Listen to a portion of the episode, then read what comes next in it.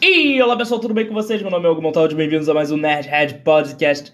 E hoje estamos aqui gravando ao vivo em live no YouTube, no nosso canal no YouTube, Nerdhead Podcast no YouTube, mas também no TikTok, senhoras e senhores. Estamos ao vivo no TikTok e hoje nós vamos ler notícias, algumas notícias escolhidas ao vivo. Você pode assistir a live sem cortes para você ver eu escolhendo aqui as notícias. E se você quiser participar da live, se você quiser participar de outros lives, é só seguir no YouTube e no TikTok para ser notificado, aparecer lá e ajudar nessas seleções de pauta, sempre ali marcando no Twitter. E assim a gente pode conversar e colaborar. No programa de hoje, nós vamos ler as notícias, mas também eu quero falar especificamente sobre The Boys. Essa nova temporada de The Boys que já lançou três episódios e, meu Deus do céu, tem muita coisa para falar. Mas também vou falar sobre Batman porque foi uma das matérias aqui selecionadas. Bem, não vou aqui ficar enrolando muito, vamos começar logo esse programa com a nossa primeira notícia selecionada hoje nessa, nessa segunda-feira, 6 de 6 de 2022. Ah, não! Deixa eu virar a câmera também, né? Pera, pera aí, pera aí, virar a câmera aqui. Ah, não! Neve Campbell revela o verdadeiro motivo de não voltar para Pânico 6. A atriz Neve Campbell, a lendária Sidney Prescott, é Prescott, Prescott, Prescott, sei lá como é que se pronuncia, da franquia Pânico confirmou que não fará parte de Pânico 6, a próxima sequência da série. Infelizmente, não farei o próximo Pânico como uma mulher. Sempre trabalhei muito duro para estabelecer meu valor especialmente quando se trata de pânico. Eu senti que a oferta que me foi apresentada não iguala o valor que eu entreguei para a franquia, explica a atriz ao Deadline. Basicamente, ela não vai voltar porque foi não deram o dinheiro que ela queria. Neve Capital, inclusive, se despedindo aos fãs. Foi muito difícil para mim seguir em frente para todos os meus fãs de Pânico. Eu amo vocês, vocês sempre foram o meu apoio incrível e etc, etc.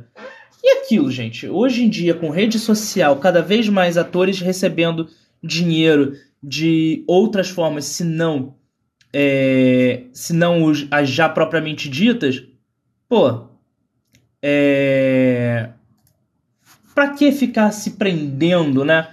Inclusive, já abri aqui a próxima notícia, que é Hunter vs Hunter, mas vamos comentar aqui sobre uma coisa de cada vez.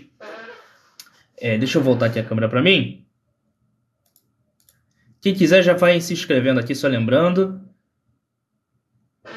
Hoje em dia, os atores, eles não precisam mais ter todo aquele lance de ó, oh, se eu não estiver na televisão, se eu não estiver no cinema, eu não vou ganhar dinheiro. Não, não, não. Hoje em dia, o Instagram, um, um Instagram bem trabalhado, um TikTok bem feito, uma, um canal no YouTube. Tem ator que ganha muito mais do que muito filme por aí. Não que seja o caso de Pânico, que provavelmente tem um orçamento milionário e com certeza paga mais. Mas é aquilo. É, paga o quão mais, né? Porque, cara, realmente, Pânico é uma franquia muito grande, são seis filmes, talvez até mais de seis filmes, deve ter alguns spin-offs perdidos por aí. E se a atriz pediu um valor e o que foi oferecido foi um valor que ela não considerou justo, beleza, é o trabalho dela, é o trampo dela. Não peça para dar de graça o que a pessoa só tem, o que a única pessoa que, coisa que a pessoa tem para vender, não é esse o ditado? Então, boa sorte para ela. Espero que o Pânico é, não perca a qualidade, mas, né? Eu só assisti os dois primeiros, não assisti o resto. E eu assisti, eu acho, um episódio da série, talvez dois. Então, assim. É uma série que não meio que não fede nem cheira. Pelo menos para mim. Eu sei que tem muitos fãs. Muita gente gosta do universo de Pânico. Eu gostava mais do universo do Pânico na TV. Mas aí são outros 500. Próxima notícia, virando aqui a câmera. Agora sim. Vamos falar de anime. Vamos falar de Hunter vs Hunter. Yoshihiro Tagashi conclui o primeiro capítulo após o hiato. O mangaka Yoshiro Tagashi anunciou finalmente o primeiro dos o primeiro dos quatro novos capítulos de Hunter vs Hunter. Tagashi, Tagashi retomou o desenvolvimento de, da obra após quase três anos de hiato. No Twitter, ele comemorou, por enquanto, mais três capítulos anunciados, que estava prestes a iniciar novas páginas. Anuncia... Por enquanto, mais três capítulos, anunciado, anunciando que, que estava prestes a, a iniciar as novas páginas. O autor realiza, realiza ao, Peraí, tô sem óculos e sem lente. Vamos lá. O autor realiza atualizações diárias nas redes sociais desde que criou a conta para anunciar seu retorno. Beleza. Não há informações de como ou quando esses novos volumes serão publicados. Hunter vs Hunter começa a ser publicado em começou a ser publicado em 1999, contando a história de um jovem que aspira a se tornar um caçador como seu pai desaparecido e assim por diante. Eu lembro, no, eu acho que era no Band Kids que passava Hunter vs Hunter. Eu posso estar enganado. É, e eu achava interessante a história, mas é, eu sempre falei, pô, o mangá deve ser muito bom, né? Conforme eu fui crescendo, eu fui descobrindo que ele não tinha fim. É, só que diferente de Caverna do Dragão, que não teve fim por motivos de motivos de brigas e bastidores, Hunter vs Hunter não teve fim por questões de o autor tem problemas de saúde e a editora insiste em querer que ele continue a obra. E eu já vi muito fã comentando, eu não sou um grande entendedor da obra, que a obra já teve muitos momentos ótimos para ser encerrada, tanto em anime quanto no mangá. Mas por ser um mangá e por ser um nome de autor tão popular no Japão, eles insistem em querer continuar a publicação e mais e mais e mais. E aí a história se alonga e também fica meio que perdida, né? Afinal de contas, quem vigia os vigilantes não seria essa bem a frase, mas é, até quando a obra pode seguir com a com um autor que sempre acaba entrando em ato por problemas de saúde? Eu não sei. É... Ou vai acontecer da editora dar um jeito de conseguir, eventualmente, contratar um ghostwriter para poder fazer a obra, se já não está fazendo isso. Ou os fãs vão continuar sofrendo, esperando a conclusão e a continuação de Hunter vs Hunter. Próxima notícia. No caso, aqui é um trailer que eu tava tentando ver, né? Deixa eu ver se eu acho o trailer aqui. Aqui, achei. Vamos botar aqui no início, Netflix. Vou botar aqui na grade aqui já pro... Vou mostrar aqui. Girar câmera. Vamos ver o trailer e comentar logo em seguida. Netflix.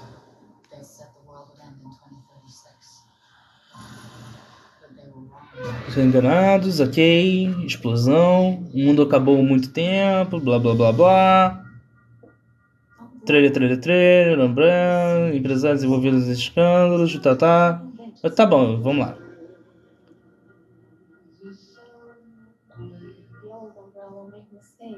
Ok, uma corporação Umbrella prestes a criar zumbis, ok.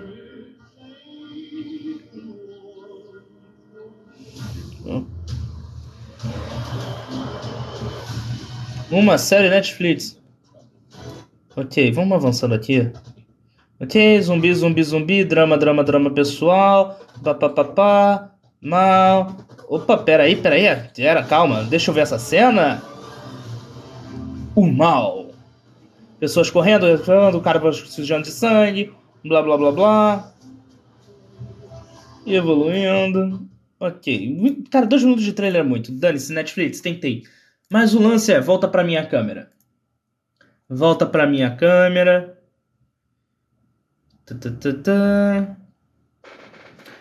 Gap Guy diz: Oi, gato. Olá. Valeu por comentar.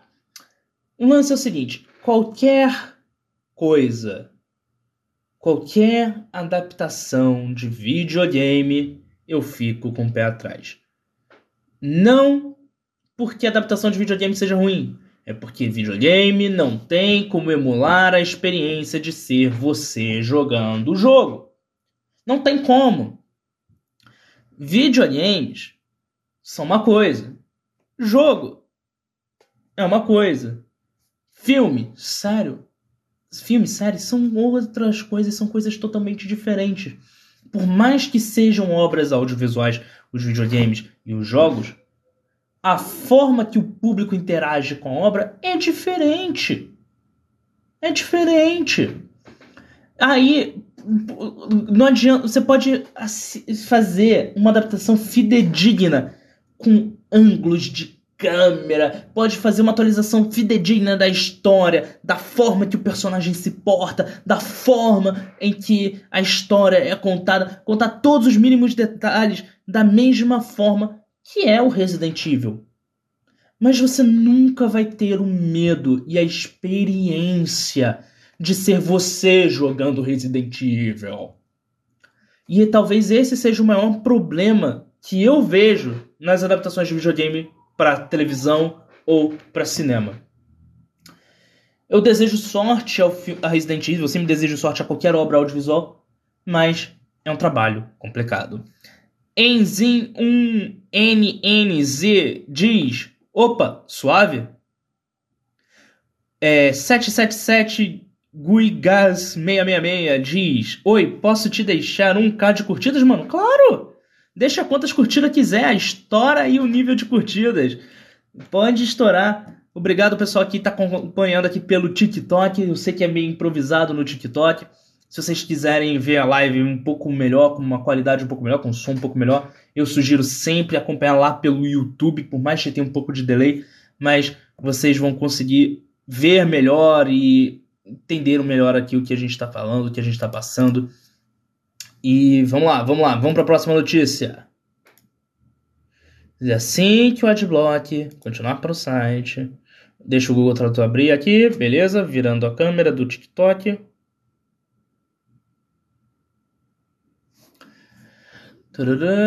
Português. Mark Hamill dublando Marvin Pumphead de Sandman. Como parte de seu evento Greek Week, a Netflix anunciou que Mark Hamill fornecerá a voz do Marvin Pumpkinhead da série da Net, Sandman da Netflix. Como parte do seu evento, nananana, mesma coisa, New Game, nada muito diferente, uma explicação do que quem é o personagem.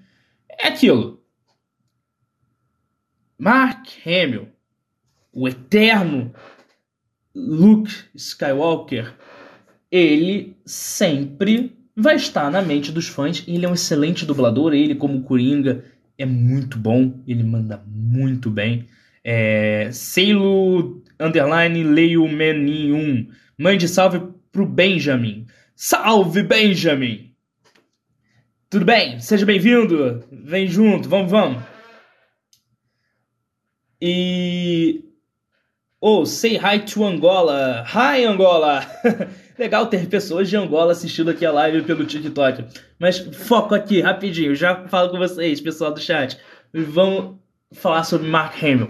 Mark Hamill, ele é um excelente dublador, mas ele, a voz dele tá muito presa, para mim, como a voz do Coringa. Da mesma forma que a imagem dele é muito presa ao Luke Skywalker. É, eu acho que ele é um bom ator, propriamente dito, ele consegue ser um bom dublador, mas ele está muito preso naquilo. Ele está muito preso naquilo que ele já fez, naquilo que ele é. É, ele não é assim, tipo, por exemplo, aqui no Brasil a gente tem o Guilherme Brides, que por mais que você reconheça a voz, ele consegue meio que dar uma inovada em cada trabalho e criar pequenas diferenças. Eu não vejo isso na voz do Mark Hamill. É... Mas Beleza, desejo sorte e eu tô muito ansioso para ver Sandman na Netflix, por mais que eu não tenha lido tudo de Sandman, li só alguns episódios, algumas histórias curtas e one shots e coisas avulsas de Sandman. Eu quero muito ver essa série, principalmente porque bem, Vamos guardar isso para um, um, um, um, podcast falando sobre o Sandman, uma parte 2. A parte. Já fizemos um aqui no Nerd Podcast. Quem sabe em breve a gente não faça outra e eu posso falar todas as minhas expectativas para Sandman. Ok, lendo aqui os comentários. Pronto, você pegou um K de curtidas. Valeu, mano. Aqui na, na verdade tá um, dois, três. Mas beleza, obrigado pela ajuda. É, concordo, cria, pássaro, pássaro, pássaro. Hashtag fé. Beleza. obrigado pelo comentário. Próxima e última notícia aqui do dia, antes da gente falar de The Boys, terceira temporada de The Boys. Eu também vou falar um pouco de Pacificador, que é mas antes, vamos ler essa notícia aqui já selecionada, que é sobre o que esperar de Gotham Knights. Nova série do universo do Batman. Bruce Wayne está morto. Sim, é desse jeito repentino e surpreendente que Gotham Knights, a mais nova série da CW. Minuto de silêncio para eu não vomitar Começa. A produção é a principal aposta da emissora após uma sequência de cancelamentos e, para isso, nada melhor do que pegar carona no sucesso de Batman, ou pelo menos do seu cadáver. Afinal, como não ficar curioso pelo que aconteceu com o morcego? Só que, apesar de ser inegavelmente intrigante, o seriado também vem dividindo a opinião por causa da sua premissa e de mais algumas decisões um tanto quanto inusitadas. Beleza, vamos falar sobre isso. Gotham Knights. Virando aqui a câmera para mim. Já respondo aqui o pessoal aqui no Instagram. Calma. Calma, pessoal mandando muita coisa. Não sei nem que tá mandando mensagem.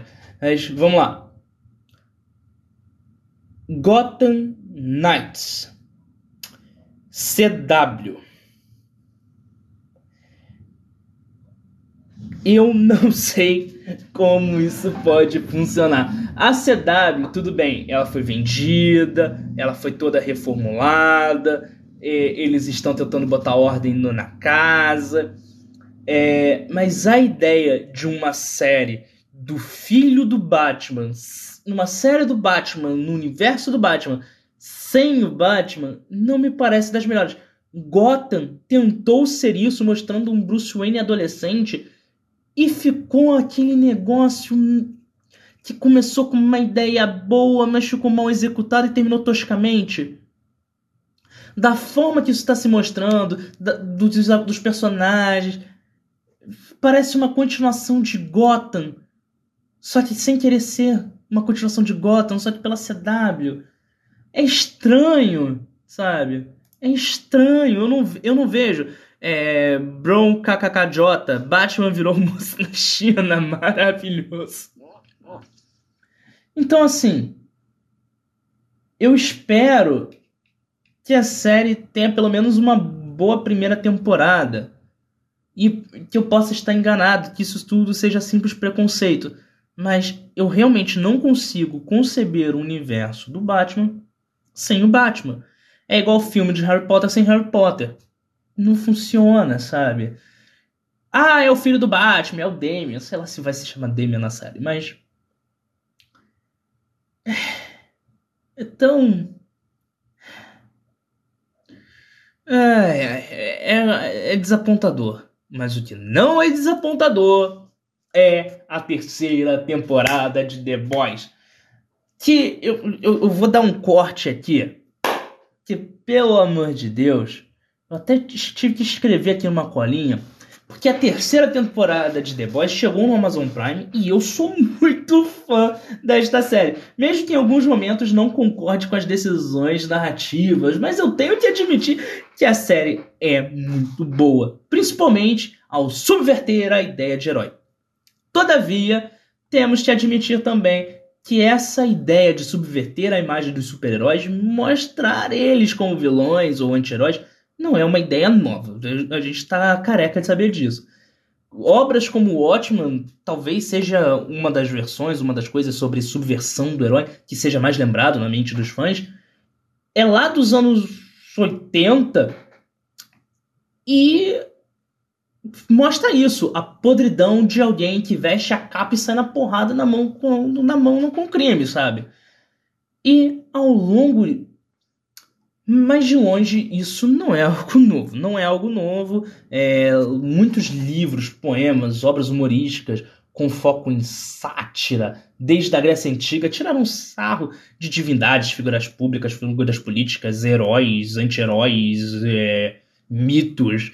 Esse negócio de pegar um personagem e subverter não é uma coisa nova propriamente dita. É algo que sempre existiu, só que a indústria dos super-heróis, muito movimentada pelos filmes da Marvel e pelos desenhos animados do universo DC, criaram toda uma geração que reconhece com muito mais o reconhece muito mais o símbolo do Batman e do Super-Homem do que às vezes a própria letra do próprio alfabeto. A criança não sabe ler, a criança não sabe escrever, mas ela sabe que o Homem-Aranha é o guardião de Nova York. Ela sabe que o JJ JJ Jameson é babaca. Ela sabe que o Bruce Wayne é o Batman. Ela sabe que o Clark Kent é o Superman.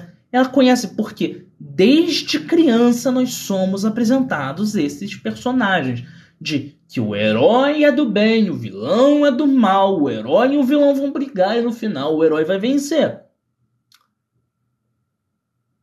E ok, podemos concordar comigo que talvez eu esteja exagerando um pouco, mas vamos aqui, você vai entender aqui comigo. Vamos voltar para Alice no País das Maravilhas, que é um livro de 65, 1865 e que mostra uma visão de monarquia.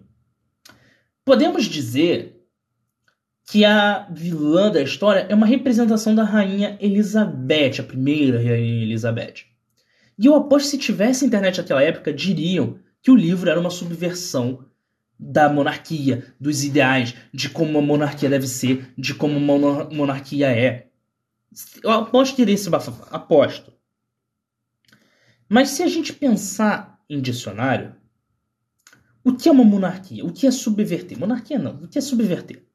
Subverter no dicionário seria algo como o ato ou o efeito de destruir. Porém, é fácil achar pessoas que, e veículos que usem a palavra como uma forma de mostrar a modificação de algo. Por exemplo, o super-homem é um cara bom, boa pinta, o herói. A subversão do super-homem é um cara que é do mal, que é grotesco, que ele mata, que ele mente, que ele corrompe, que é o Homelander. E aí a gente tem aquele lance que é a grande diferença que eu vejo em The Boys para outras séries que seguem isso, como é o caso do Peacemaker, o Pacificador, que é uma série que eu maratonei, eu achei a série muito boa, que é a diferença entre essas duas coisas. Enquanto The Boys se mostra a, mostra a subversão como sendo algo da história, da narrativa, todos os personagens são imorais. O herói da história, ele tem atos malvados. O vilão da história, ele tem atos bons. Todo ali é sempre uma desconstrução. A figura que é criada para ser o herói, na verdade, é o, é o, é o lixo da humanidade. Em Pacificador, é tudo certinho. O herói é o herói, o vilão é o vilão. No final você tem uma reviravolta, mas a subversão ocorre pelo carisma do personagem principal, que por mais grotesco, babaca, escroto, imoral que ele seja, ele acaba sendo o herói porque a situação e as coisas em volta dele trabalham para que ele seja o herói. Coçando aqui o olhinho rapidinho.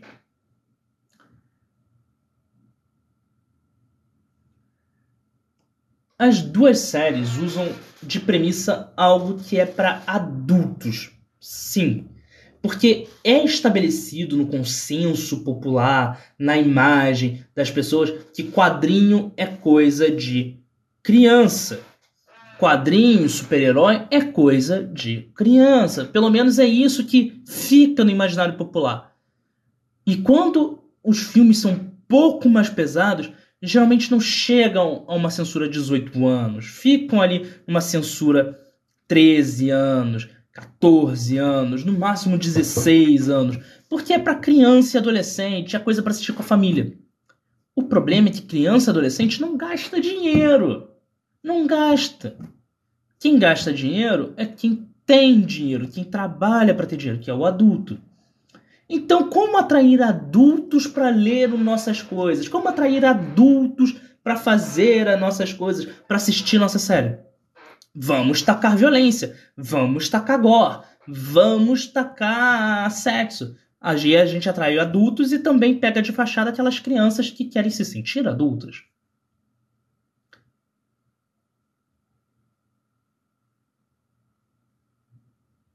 E aí a gente tem aquele lance que é o seguinte. The Boys, por mais que ele seja muito mais gore do que pacificador, ele fica ainda com aqueles estereótipos que ele não tem medo de subverter. Eles subvertem o herói, subvertem o vilão, a figura do herói, mas o empresário malvado continua sendo um empresário malvado. Eu acho que The Boys, se a gente fosse uma série sem gore nenhuma, ela teria ainda uma boa história, mas ela não seria tão levada a sério como ela tem sido levada. A história e a premissa são boas, mas é justamente o exagero de The Boys que faz todo o furdunço e que atrai muito mais as pessoas. Já Pacificador, o, ela, a, o que atrai a série é o carisma do protagonista, que é interpretado lá pelo John Cena. Então, assim, são séries boas, mas que ainda não chegaram lá. Mas podem chegar e serem séries memoráveis na cultura pop. Na, não só na cultura pop, mas na cultura televisiva. Elas têm potencial para isso, mas elas ainda estão presas a precisamos desconstruir o super-herói. E não em como a gente vai trabalhar a desconstrução, como a gente vai trabalhar a subversão para fazer algo novo interessante.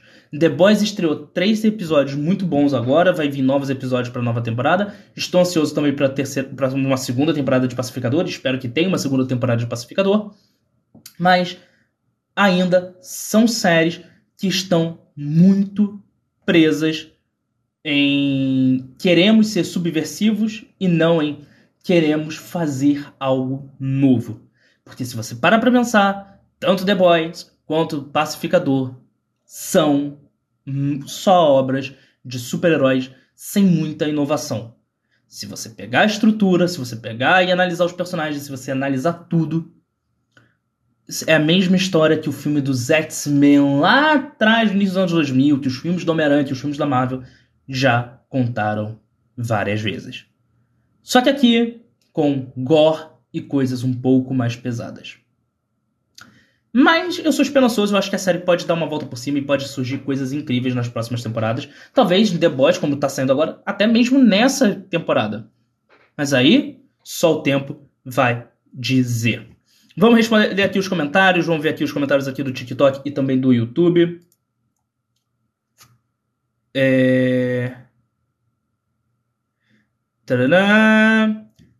É, Brown KKJ, agora tá 1K. Pronto, valeu, mano. Muito obrigado. Jogo FP 18, Merbel.